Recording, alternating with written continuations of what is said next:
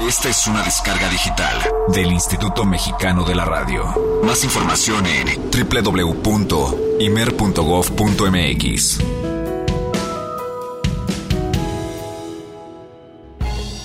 Muchos hemos recibido notificaciones sobre una posible apertura de una franquicia de la aclamada tienda de discos Amiba, la cual tiene sucursales en distintas ciudades de los Estados Unidos. Por otro lado, han surgido distintas opiniones relacionadas con la veracidad del proyecto. Bien, en Jazz Premier nos hemos dado a la tarea de investigar más a fondo sobre este tema. Y llegamos hasta Jim Henderson, dueño de Amiba Music, quien ha confirmado que se trata de un proyecto falso y un impostor. Las palabras precisas de Jim son las siguientes. Mi nombre es Jim Henderson, copropietario de Amiba Music, y puedo asegurarles que la cuenta de Twitter en cuestión ha sido actualizada y manejada por un impostor. Tristemente, Amiba no cuenta con la infraestructura para abrir otra tienda física en la Ciudad de México, lo cual estaría fuera de toda discusión de poder hacerlo. Estamos concentrados actualmente en las descargas digitales y en la alimentación del sitio web, pero no tenemos planeado abrir ninguna tienda más en el futuro. Por favor, tome las medidas necesarias de desacreditación de esa cuenta, mientras nosotros estamos consultando a nuestros asesores legales. Tristemente, este tipo de proyectos falsos brindan una mala imagen a la industria de la música independiente en México. Lo sentimos mucho por quienes estaban emocionados por contar con una sucursal de Amiba en México, particularmente en la colonia Condesa. Eh, no le digan a nadie, pero a nosotros también nos emocionaba. Yo soy Eric Montenegro. Yo soy Olivia Luna y aquí comienza Jazz Premier, el original.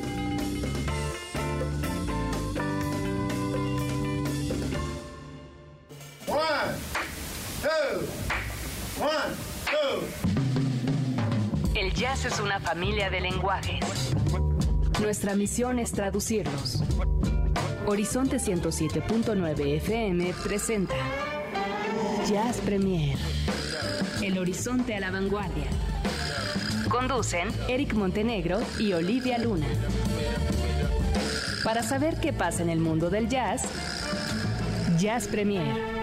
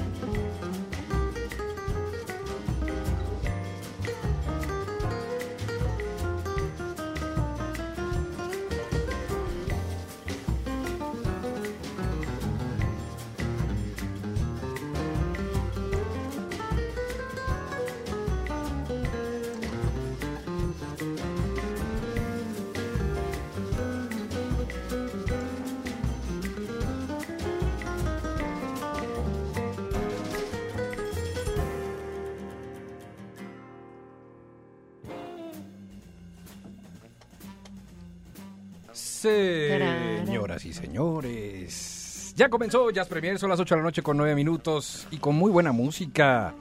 Ya era hora. ¿Cómo estás, Olivia Luna? Muy bien, buenas noches, Eric Montenegro. Estamos completamente en vivo con todos ustedes aquí a través de Horizonte 107.9 FM, esto que se llama Jazz Premier. Y así es, comenzamos con buena música. Así esto ya lo teníamos pendiente por ahí, Eric, y Sí, sí. no lo había sacado, ¿eh? Estaba como arrinconado y triste, pero encontró su salida, su válvula de escape en el programa número 7, que es justo el que está iniciando en este momento. Y quiero agradecer profundamente a todo este equipo de trabajo que está siempre pendiente del Jazz Premier. Roberto López en la producción, al igual que Ceci González, Álvaro Sánchez. eh, nos han ayudado los últimos programas Marcelo Olivero, Bet Rojas, en fin, todo un equipo de trabajo para este Jazz Premier. Gracias, gracias a todos ellos. Y bueno, lo que escuchamos fue precisamente de este disco multiexitosísimo de Alessandro Magnanini, que se llama eh, Some Some, Way Way Still I Do. Exactamente, mira, estás en todo, estás tú, en todo. ¿Y, qué más? Estoy este- leyendo el teleprompter que tienes enfrente. Oye, estaría buenísimo inventar uno de esos para la radio, sería una cosa fabulosa. La gente cree que tenemos uno enfrente. No, estaría buenísimo. Y no, oigan. Estaría buenísimo. Bueno, pues este es un sencillo que se llama Something Fine, en donde aparece en la voz Estefanía Rava, que, bueno, pues es parte precisamente de todo el elenco maravilloso de vocalistas, de cantantes de alta trascendencia italianas que participan con Alessandro Magnanini en este disco altamente recomendable. Alessandro Magnanini es un guitarrista que pues despunta, yo creo, estarás de acuerdo Olivia, con este disco precisamente, porque pues tiene este coqueteo hacia el listening, un poco de lounge, suena como muy, muy Y es, retro, ¿no? es fresco, es del 2009, así que de verdad, aunque ustedes no lo crean, es, es eh, de las cosas como, pues se puede decir actual, vaya, no es un tipo de música ya vieja. Yo creo que se adapta bastante bien a el hoy. Exacto, y hace pues unas combinaciones importantes entre pues la delicadeza del bossa nova, un poco de eh, jazz ácido. A mí me Aquí gustó mucho, ¿eh? Está Me muy, gusta muy mucho. padre. Eh, la verdad es que es un gran tema y un gran disco completito. Viene la parte instrumental, hay parte también vocal. Les decía que Estefanía Rava participa en este sencillo. Ella pues ha trabajado al lado de grandes músicos europeos y particularmente italianos como Giorgio Gaslini, está Paolo Tomelleri, Giovanni Tomaso, gente de la canción que pues está desde principio de este siglo XXI, poquito antes, pues ya dejando legado también en la parte musical. Así es como justamente arrancamos este Jazz Premier. Y pues tenemos mucha información para todos ustedes, así que en estos momentos nos vamos con... El jazz nuestro de cada día. Jazz Premier lo pone a la vanguardia. Es jueves. Hoy toca compartir el jazz nuestro de cada día.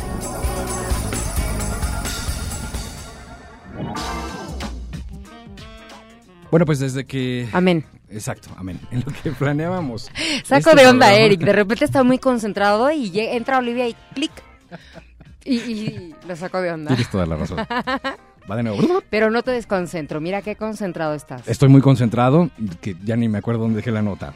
No, vas a hablarnos de lo que sucedió esta semana. que- Absolutamente, que ha sido... Digo, qué mejor corresponsal, la verdad, Hombre, para la gente que nos está escuchando esta noche aquí en Jazz Premier, que Eric Montenegro para platicarnos gracias. del homenaje de Enrique Neri y, bueno, la presentación. Cuéntanos todo. Pues mira, muy merecido homenaje que se le hace al maestro Enrique Neri en el Teatro de la Ciudad de Esperanza Iris por sus 50 años de trayectoria el pasado martes en punto de las 8 de la noche.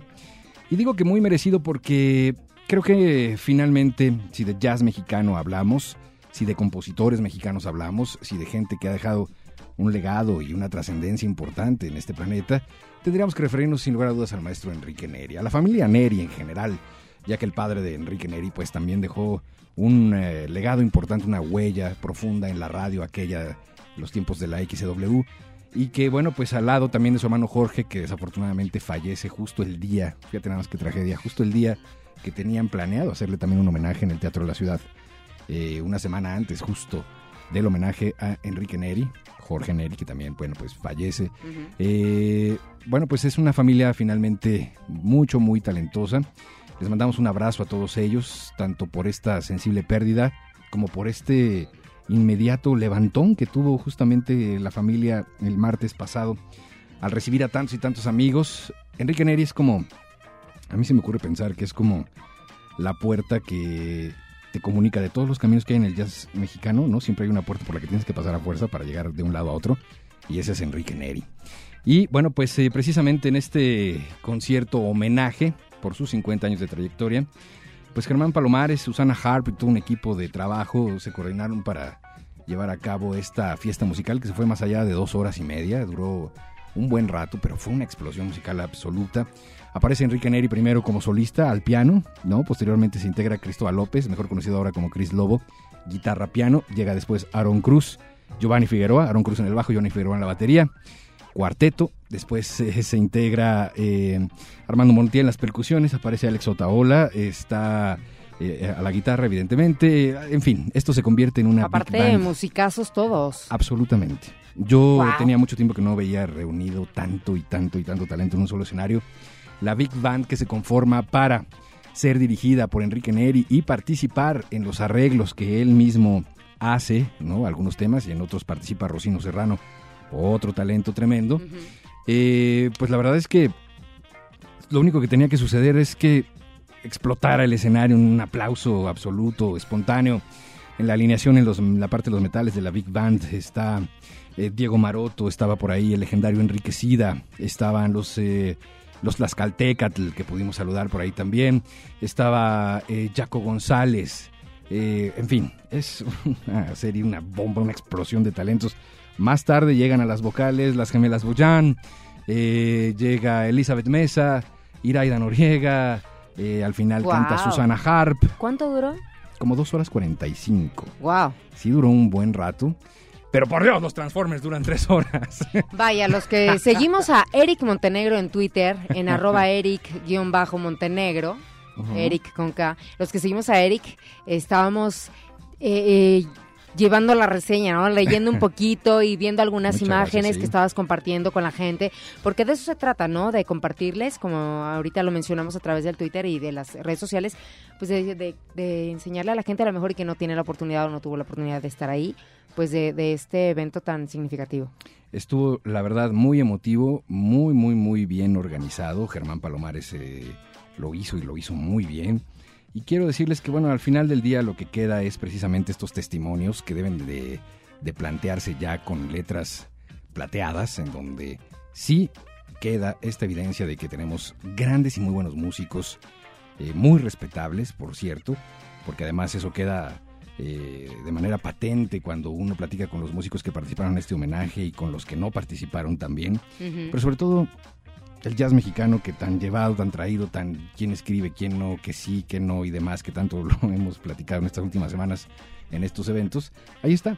No hay vuelta de hoja, o sea, no hay, es innegable. Y estas leyendas quedarán para siempre, como el maestro Enrique Neri, a quien le mandamos un abrazo muy, muy fuerte. Tenemos algunos chismes que varían, porque estuve yo chismeando sí? backstage. Más información, Más más, jazz nuestro de cada, de cada día. día, exacto. Y fresquecito. Y fresquecito. Pero antes quiero compartirles algo en una absoluta súper exclusiva. De hecho, es tan exclusiva que el audio no está trabajado, el audio viene totalmente ¿Ah, de una entrega de canal izquierdo derecho. Tenemos que remasterizar, tenemos que hacer mucho trabajo para eh, compartirles eh, pues lo que fue el concierto de Enrique Neri, este homenaje. Wow, muy bien. Pero hemos extraído un tema, un tema que se tocó el martes pasado, fue de hecho el primero donde apareció la Big Band, en donde Enrique tocó el piano, se paró a dirigir un poco, regresó al piano, Enrique estaba, como decimos, Fascinada. exactamente, totalmente decimos. en sus jugos, Ok. absolutamente en su momento. ¡Wow! Debieron haberlo visto. Y lástima, de veras lástima, de todos los que se lo perdieron. Me parece que Una tienen que poner un clavo en la pared y darse tres topes. Bueno, vamos a escuchar esto que se llama Mariana. Es una composición que hace Enrique Neri a su hija y que eh, pues es justamente extraída del concierto del martes pasado, Enrique Neri con la Big Band, que ya les mencionaba cuáles son los integrantes. El audio, insisto, subrayo, es de origen, no es el mejor, pero por favor ponga usted mucha atención en la música, en el desarrollo de lo mismo. Le va a gustar mucho. Esto es Jazz Premier, en exclusiva Enrique Neri, Big Band, con este aniversario número 50 del maestro.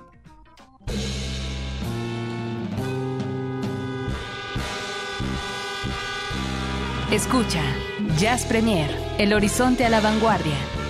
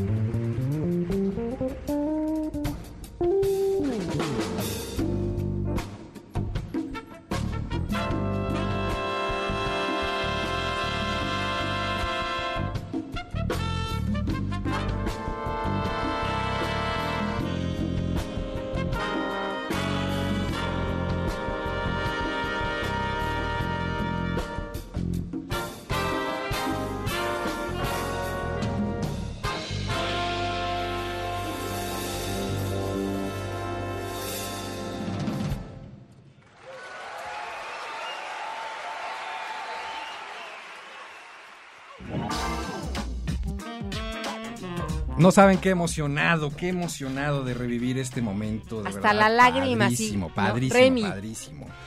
Ay, no puedo continuar más con esto. No, pero sí se emociona uno. La verdad, cuando estás en un concierto que te hace vibrar, que te hace tocar esas fibras. Digo, yo te lo comentaba la semana pasada, ¿no? En el asunto este de Short Day. Y bueno, cada quien se emociona a, a su modo, pero yo te veo totalmente No, no sabes, no sabes. extasiado. Qué Sería la palabra, porque además me tocó, no el mejor lugar, he de decir, el mejor lugar estaba evidentemente en la sala, yo estaba backstage, bueno, como ringside, al ladito. Es que es VIP. No, Eric es VIP. no, no, para nada. Lo que pasa es que Ay. yo estaba este, de maestro de ceremonias. Eh, me invitó Germán Palomares a presentar algunas cosas. Este, entonces me tocó estar ahí. Pero quiero decirles que Humberto Terán, a quien le mando un abrazo, espero esté escuchando esto porque debe de, de saber que es él, el ingeniero mexicano, quien se encarga de Bellas Artes, de, imagínate nada más, de sonorizar Bellas Artes. Vino a No hacer cualquier cosa. la Claro. vino a hacer el audio de este concierto al Teatro de la Ciudad y le quedó, bueno, parecía que estábamos escuchando un disco, una cosa Digo, sensacional. El maestro Javier. Talavera en los monitores también hizo una maravilla. Perdóname, es que te decía que no es el, el mejor lugar en donde me ubicaba, evidentemente, pero me tocó estar como justo al ladito donde está toda la sección de metales de la A un costadito. Estaba yo así de... De esas que sientes que te tiembla, ya sabes, este... Querías agarrar uno de ellos y ponerte a tocar. Estaría buenísimo, yo no sé por qué no toco ni el timbre ni la puerta. Pero bueno, perdón, ¿qué me ibas a decir? Perdón, perdón. No, que, que la verdad es que en cuestión de música es bien importante la el ingeniero de audio, el ingeniero de sonido, claro. eh, los monitores. Es una parte bien importante que mucha- muchas veces eh, luego no vemos. Nosotros vamos a un concierto y vamos y la la, ¿no? Pero tiene mucho que ver toda esta parte de la producción. Y aparte, en un género como es este, digo, y la verdad no nada más en este tipo de género como es el jazz, eh, sino yo he visto en muchos géneros, hay gente que es súper clavada para que de verdad salga todo impecable. ¿no? Y que se escuche bien y que el público asistente goce de todo eso sin ni el mínimo error, ¿eh? Claro, claro, absolutamente Entonces- es la idea y aquí funcionó al 100%. Y bueno, te comentaba que por ahí me enteré de algunas cosas. Eh, de hecho, en estos dos eventos, tanto Palacio de Bellas Artes como Teatro de la Ciudad, que sucedieron las últimas dos semanas, terminamos de armar el cartel de del Octubre Jazz de este año. Va a estar Ajá. impresionante. Aquí en el estudio A vamos a tener siete conciertos impresionantes. Eh, Ya les iremos adelantando por lo pronto. Ay, no puedes Eh, decir nada, nada. No, todavía Ok, no. está bien. Todavía no, todavía no. Y si te hago manita de puerco. No, no, no, no, nada, nada. Ok, Todavía no. ok. Pero sí les quiero platicar que estuve eh, ahí eh, tras bambalinas platicando con Chris Lobo, con Cristóbal López, Y nos decía que ya terminó de grabar su más eh, reciente material. Eh, nos adelantaba también un poco que eh, ahora va a aparecer con bandoneón. Bueno, viene en formato de, cuarteto, me parece, quinteto. En fin, parece que trae un discazo bajo el brazo, así es que estaremos muy pendientes de él aquí en Jazz Premier. Seguramente estará tocando base muy pronto para poder compartir todo este material.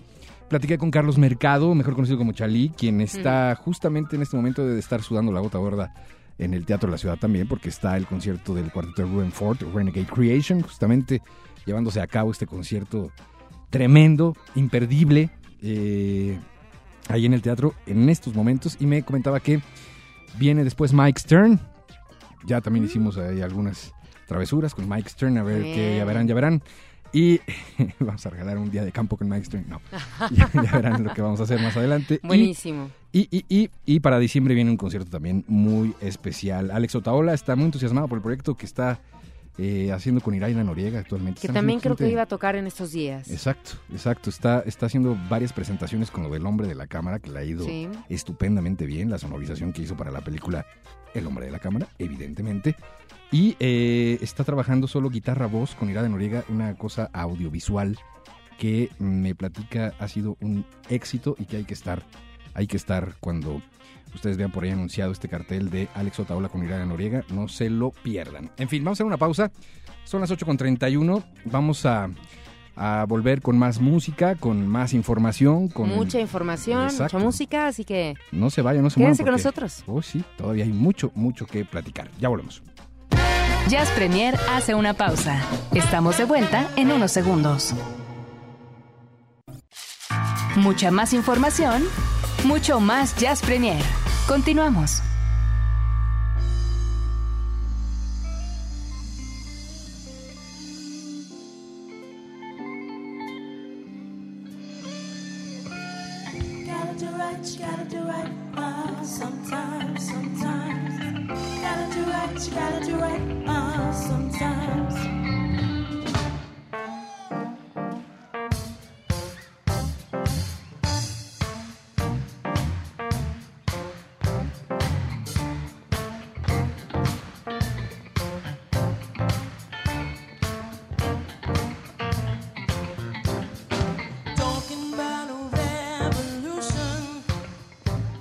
Or maybe just a change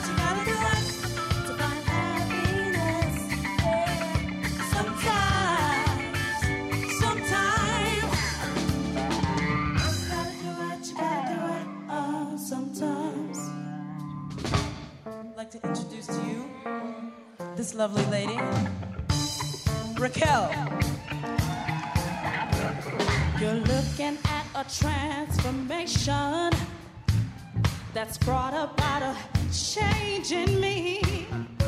Love is a brand new situation. Never have I felt so free.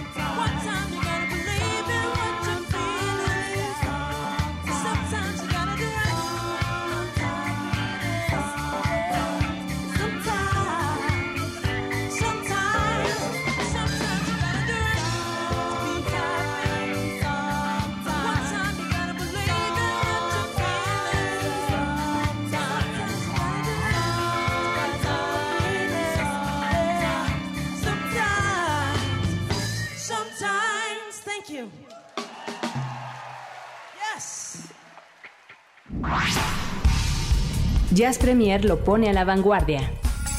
Es jueves. Hoy toca compartir el jazz nuestro de cada día.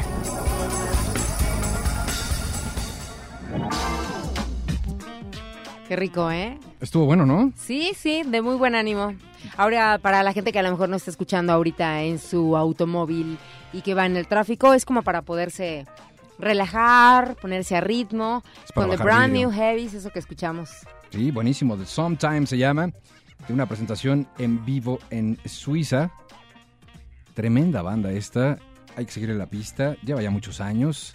Son Desde el los reyes. 85. Son los reyes de las jazz del 85 exactamente. Pero esta versión es del 2008.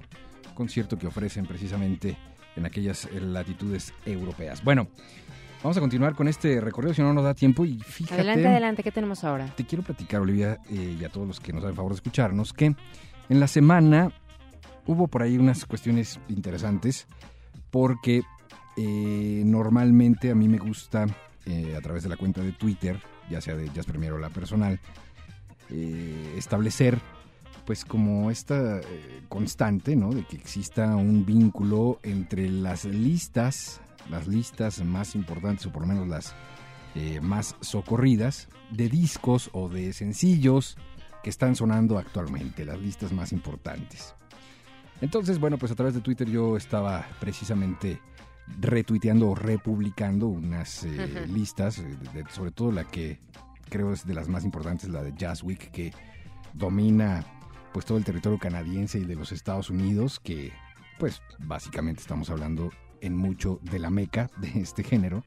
Entonces, bueno, pues eh, la verdad es que siempre es importante, por ejemplo, eh, aún más a los que nos eh, dedicamos a esto, ¿no? Como tener estas referencias y saber cómo se está moviendo y quién está saliendo Está sonando de nuevo. Qué es lo que está sucediendo, quién sube, quién baja, quién entra, quién sale, en fin. Y alguien por ahí en la cuenta me, me- me decía este, que qué opinaba yo de las listas, ¿no? Que cuál eh, era como la mía, ¿no? Y que si no era una cuestión más bien subjetiva, ¿no? Yo creo que eh, lo subjetivo es el segundo nombre de las listas, ¿no? Deben de llamarse listas subjetivas de éxitos, absolutamente claro. ¿Por qué? Pues porque están hechas en base a eh, en base a, con base a, me van a regañar, en base son los de refresco, con base a, están hechas eh, precisamente por el gusto de la gente, ¿no? Lo que se va reportando, por un lado.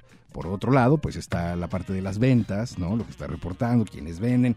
Ahora ya hay 345 rubros, ¿no? Porque son ventas, descarga en línea, de qué género, cuántos discos sí se están colocando en el mercado, en qué regiones y demás, etcétera. Entonces, para saber un poco qué es lo que está sucediendo, precisamente se crean estas listas. Eh, actualmente conocemos, creo que la más conocida es Billboard, ¿no? Que tiene ya muchos años operando. Eh, más de 50 años de hecho, con nombres diferentes de listas, tanto para sencillos como para discos completos. Tienen la lista de los más vendidos en tiendas, eh, las más sonadas por los eh, por los locutores de radio, está las más tocadas en las máquinas, ¿no? Que les llaman las jukebox o las rocolas, ¿no? En fin, hay como varios elementos para poder tomar en cuenta en unas listas. Yo creo, y ahorita le vamos a preguntar a Olivia su opinión porque ella también tiene mucha experiencia en esto, pero creo que eh, finalmente son una buena guía, son como la luz al final del túnel, entre tanto material, entre tantas grabaciones, tantas cosas, tantos artistas, tantos géneros, tantos subgéneros, sí necesitas un poco de orden. Y los vecinos de los Estados Unidos son fanáticos además de las listas, hacen listas de todo, Todo. de todo, los 10 más de esto, los tienen en la, la lista de tatacata.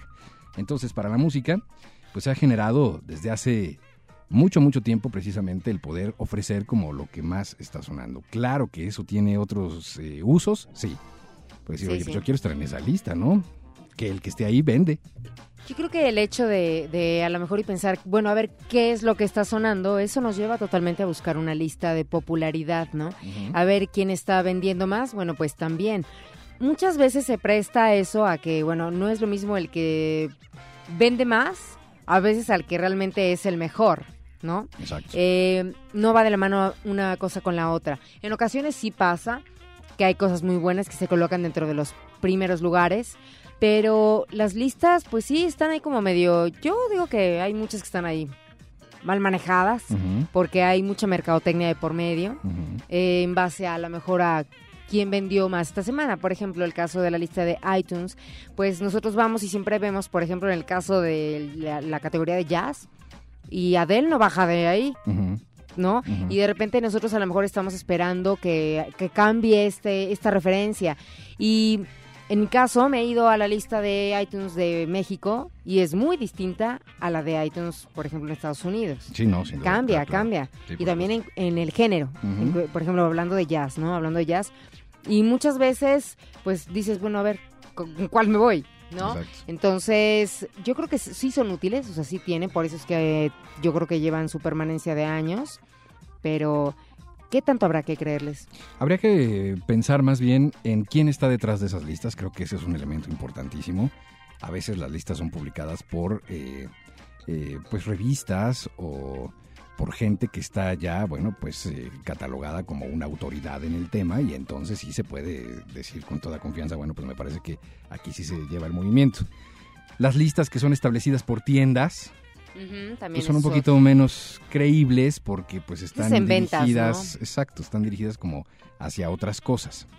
Pero haciendo un poco más de historia y como para contextualizar mejor, y además tú estuviste en una estación de radio que lleva por nombre, pues una de las primeras listas, ¿no? Que, que se hicieron precisamente hace muchos años. Hablaba yo de que existía específicamente una lista para las rocolas.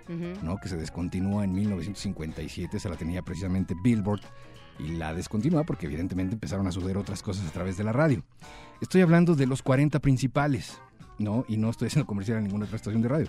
Simple y sencillamente el Top 40, mejor conocido como tal, eh, se crea hace ya muchos años y tiene una muy singular anécdota eh, que le he pedido a José Enrique Fernández que nos la comente, nos la platique, nos la comparta, porque además eh, me parece que en voz suya todavía se hace mucho más entretenida. Así es que vamos a escuchar a José Enrique que nos comparte un poco de su experiencia y su conocimiento respecto a esto, porque él además, bueno, pues este- hablando de voces autorizadas, él es una de las voces autorizadas en lo que a programación eh, radiofónica se refiere y se la sabe de todas, todas. Vamos a escuchar.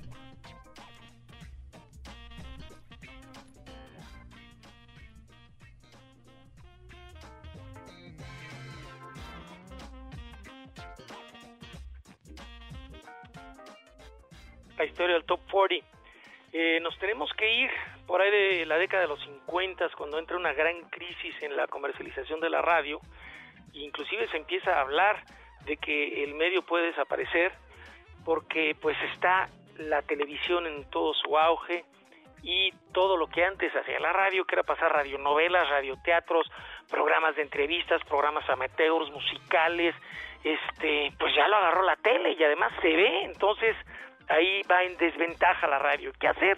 Entonces un día dice la leyenda, ¿verdad? Que eh, un hombre que se llamaba Todd Stores, este, pues se va a platicar con el gerente de la estación y este están pues en un café escuchando un restaurante una y otra vez este cómo la gente va poniendo canciones en la rocola este y ellos están pues de veras quebrándose el cerebro para ver qué hacen les dan las horas de plano cierra el local y ven que al final se acerca la mesera que los estaba atendiendo coloca una moneda en la en la rocola y vuelve a poner una canción que había sonado como siete veces desde que ellos estaban ahí entonces de plano le habla diciendo oye perdón pero ¿qué no te hartas de oír esta canción? Dice, no, no, me encanta, la puedo oír todo el día. Y eso dicen así como que, eh, bingo, eureka, esta es la solución. Radio tiene que tocar las canciones que la gente quiere escuchar una y otra vez. Entonces se van a hacer como que una encuesta, una estadística así a levantar cuáles son los temas más pedidos y que más está escuchando la gente en las rocolas y llegan a una cuenta que es algo así como 40, ¿sí? Entonces son las 40 que más está escuchando la gente en todas las rocolas de la ciudad, en todos los restaurantes, cafeterías, este, dicen, ya, hay que agarrar estos 40 y tocarlos como locos una y otra vez porque son las que la gente quiere escuchar. Esa es la leyenda de cómo nace el Top 40. Música al estilo Jazz Premier. Bueno, pues eh, leyenda y ni tanto, porque Desde ahí, mira. ahí sigue eh, utilizándose muchísimo este formato. Bueno, Y en la radio en general, Hay ¿no, una estación Eric? que así se llama, entonces imaginen ustedes ya desde ahí. Porque si ustedes se preguntan, ¿por qué, está, por qué tocan a Shakira tanto? Pues pues, 40 principales que va rotando, va rotando una y dos y tres, pero siempre son 40 las que están, las principales. Y hay muchas otras estaciones que así, así lo hacen. No es el caso de esta, porque evidentemente en Horizonte hablamos de un catálogo de poco más de 100 años Claro. de, de- de historia y sería una locura estar haciendo un formato de 40 principales, siendo que hay un vasto catálogo de música que ponerles, eh, por supuesto, todos los días. Entonces, bueno, pues eh, de ahí empiezan a salir las listas también, ¿no? Porque partiendo de una base de, de- de temas que se están escuchando una y otra vez y demás, y entonces dice, bueno, pues esta se volvió un éxito, pues sí. Dicen por ahí que el éxito de la radio es precisamente una sola palabra, la repetición. Pues ahora sí que de escuchar y escuchar y escuchar es que de alguna forma vamos atacando al público y se te va quedando y se te mete la música, etcétera. Sería bueno, Erika, a lo mejor que la gente nos pudiera comentar qué les parece, qué piensan ustedes, qué opinan, las utilizan, no, es un referente importante, creen en ellas. Sería bueno que nos, nos lo dijeran. Eh, Tenemos aquí el, el Facebook de Horizonte, que es Horizonte Jazz, Jazz FM, México. Esa es eh, nuestra página de Facebook de Horizonte. Ahí nos pueden dejar sus comentarios. O si no, al Twitter de Jazz Premier, que es arroba Jazz Premiere. Y ahí mándenos sus comentarios. Estamos aquí leyendo a ver qué tanto nos están comentando. Y para llevar la contraria con esto que acabamos de comentar sobre las listas, finalmente, bueno, pues escojan, ¿no? digamos ya como una conclusión, escojan un par de listas, tres listas que ustedes consideren son pues las mejor respaldadas, ¿no? Por quienes las firman, por quienes están detrás y úsenlas como pues un elemento guía para saber qué es lo que está sucediendo, cómo se está moviendo el mundo de la música, sea en el género de jazz o en el que ustedes quieran. Eh, yo nada más diría eso subrayando que, eh, pues sí, alejarnos un poco de las más engañosas, que son las que evidentemente tienen detrás un interés comercial. Bueno, Así es. eh, llevando la contraria precisamente, vamos a poner ahora un tema que está fuera de cualquier lista, Ajá. eh, y no porque sea mala, ni porque, no, sino porque es simple y sencillamente una joya. Mañana se va a estrenar oficialmente como un sencillo de Horizonte hablando de listas, ¿no? Eh, lo van a poder escuchar ustedes a lo largo de varios días, pero hoy lo quisimos eh, presentar porque me parece que es una verdadera, eh, un garbanzo de a libra. Se dio a conocer en el disco Morrison Hotel, en la versión de los Doors, que bueno, pues era pues de todo el asunto que traían ellos en 1970. Después aparece una caja muy interesante que se llama Without a Safety Net, en donde el tema Queen of the Highway es, eh, pues eh, digamos que deconstruido y reconstruido, pero en otro escenario, a nivel de cuarteto, con otro ritmo. La pregunta es, ¿ustedes han escuchado a los Doors jazzeando?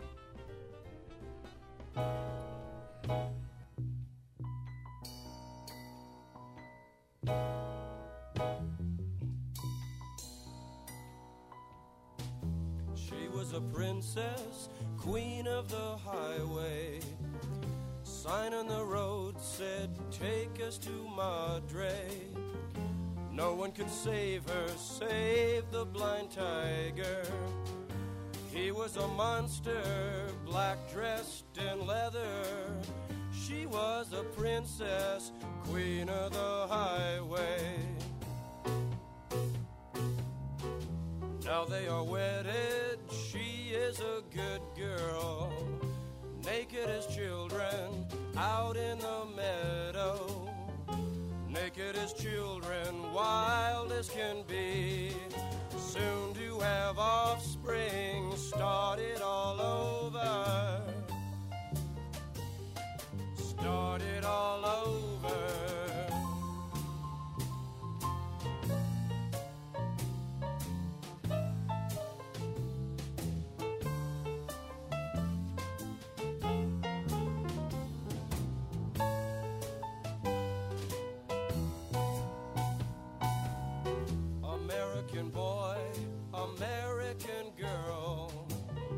Most beautiful people in the world. Son of a frontier Indian swirl, dancing through the midnight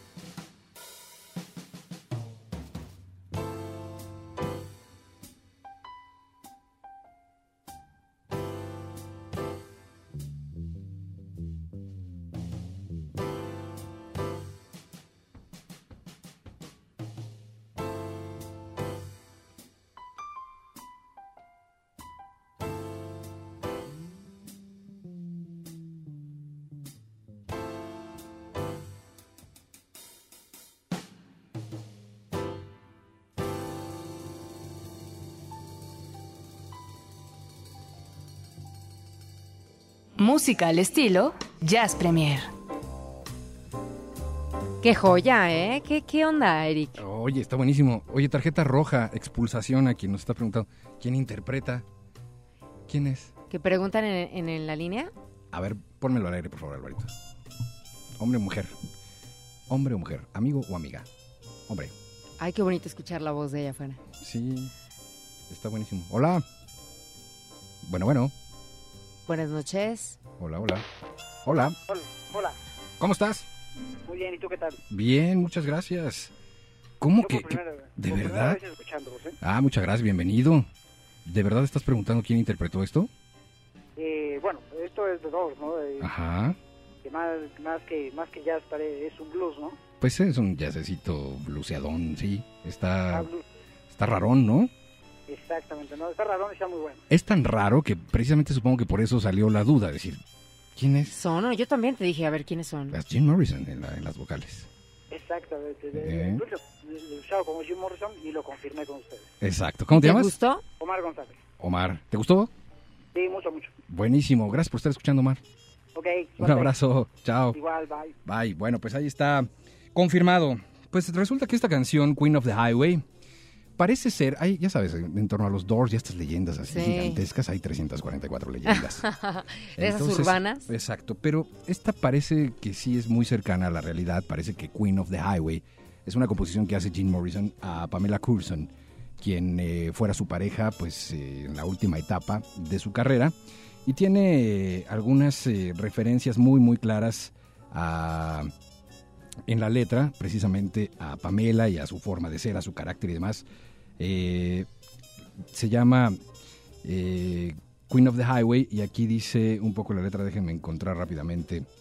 No one could save her, save the blind tiger, he was a monster dressed in black leather, refiriéndose a eh, el hecho de que Jim cannot, aquí déjenme ver, es un príncipe que estaba por ahí cortejando a su novia, Pamela Curson, y Jim Morrison estaba muy enojado porque decía, eh, ella va a ser siempre como la esencia, la salvaje, la princesa de los hippies, ¿no? Que, le llamaban, ¿no? ¿Y por qué le hace como, le cierra el ojito a un príncipe, ¿no? Que la estaba cortejando, ¿no? Entonces, hay por ahí varias, varias historias que nos llevan precisamente a pensar que efectivamente esta no es tan leyenda, parece que sí es una, un tema que le compone Más real. a Pamela. Curson, exacto, quien estuvo, por cierto, en la muerte de Jim Morrison allá en París acompañándole, ¿no? Ya en las últimas etapas, ambos pues eran bastante, bastante pues eh, adictos a lo que se les pusiera enfrente, como ya lo sabemos.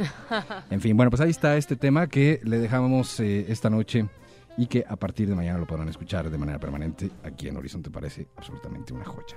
Pues una joya y nosotros aquí en Jazz Premier seguimos con todos ustedes. Tenemos mucho más. En la siguiente hora vamos a poder escuchar algo de nuestro Jazz Combo. Sí, sí. Tiene que ver con una película bien extraña, curiosa, que van a ver de qué se, se va a tratar eso.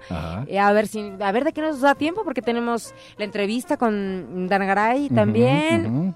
Habrá discos así que abusados. Oh, sí, yo creo que podemos ya empezar a, a adelantar porque tenemos pendientes algunos otros Te materiales, digo, ¿no? sí. Han estado en de entrada por salida en las últimas semanas Emanuel Mora, eh, Pepe Morán, Ajá. esta noche Dana Garay, y nos han dejado discos, ¿no? Y no hemos eh, tenido la posibilidad de ponerlos a su disposición. Así es que Pero los, los ponemos ya, ¿no? de, en este instante vamos a empezar con los discos de Emanuel Mora. 560-10802 es el más reciente material que ya platicamos presente con Emanuel. Nos eh, decía de qué se trata. Es una introspección padrísima eh, que tiene un trabajo con sus hermanos, que es el proyecto original que, bueno, pues ellos hacían hace ya más de dos décadas y que ahora lo retoma para dejarlo para siempre. Así nos lo platicaba. Así es. Así es que, exacto. se va a dedicar ahora como a experimentar otras cosas. Así es. Este disco está a su disposición a través del 560-10802. Lo único que nos tiene que decir es... mm, ¿En la pregunta de la semana pasada o no? Ya no. ¿Qué era? Ah, no, no, porque ya es, eh, la, la charla quedó... O pedimos que, que, que nos digan Ya sé, cuál era el hobby de Manuel. Era la pesca, ¿no? Que nos digan eso. Pero ya dijiste la respuesta. Está bien, que se apuren Ah, a llamar. dije, ¿Qué barco eres, Olivia Luna? Ok. Ay, bueno. Bueno, pues ok, ahí es está. para nuestro querido público. Dice. Olivia que cuál era el hobby de la, la pesca de Manuel Mora. Así era adrede, era adrede, Eric, para que la gente se apure a marcar. Me Mira, con bien. que entre su llamada ya es ganancia, ¿no? Buenísimo. 560-10802, las cinco primeras llamadas que nos digan cuál era el hobby la pesca de Manuel Mora. se llevan. Capaz que ni cuenta se dieron, ¿eh? ¿Estás de acuerdo? Exacto. 2 de la noche, pausa y volvemos. Jazz Premier hace una pausa. Estamos de vuelta en unos segundos.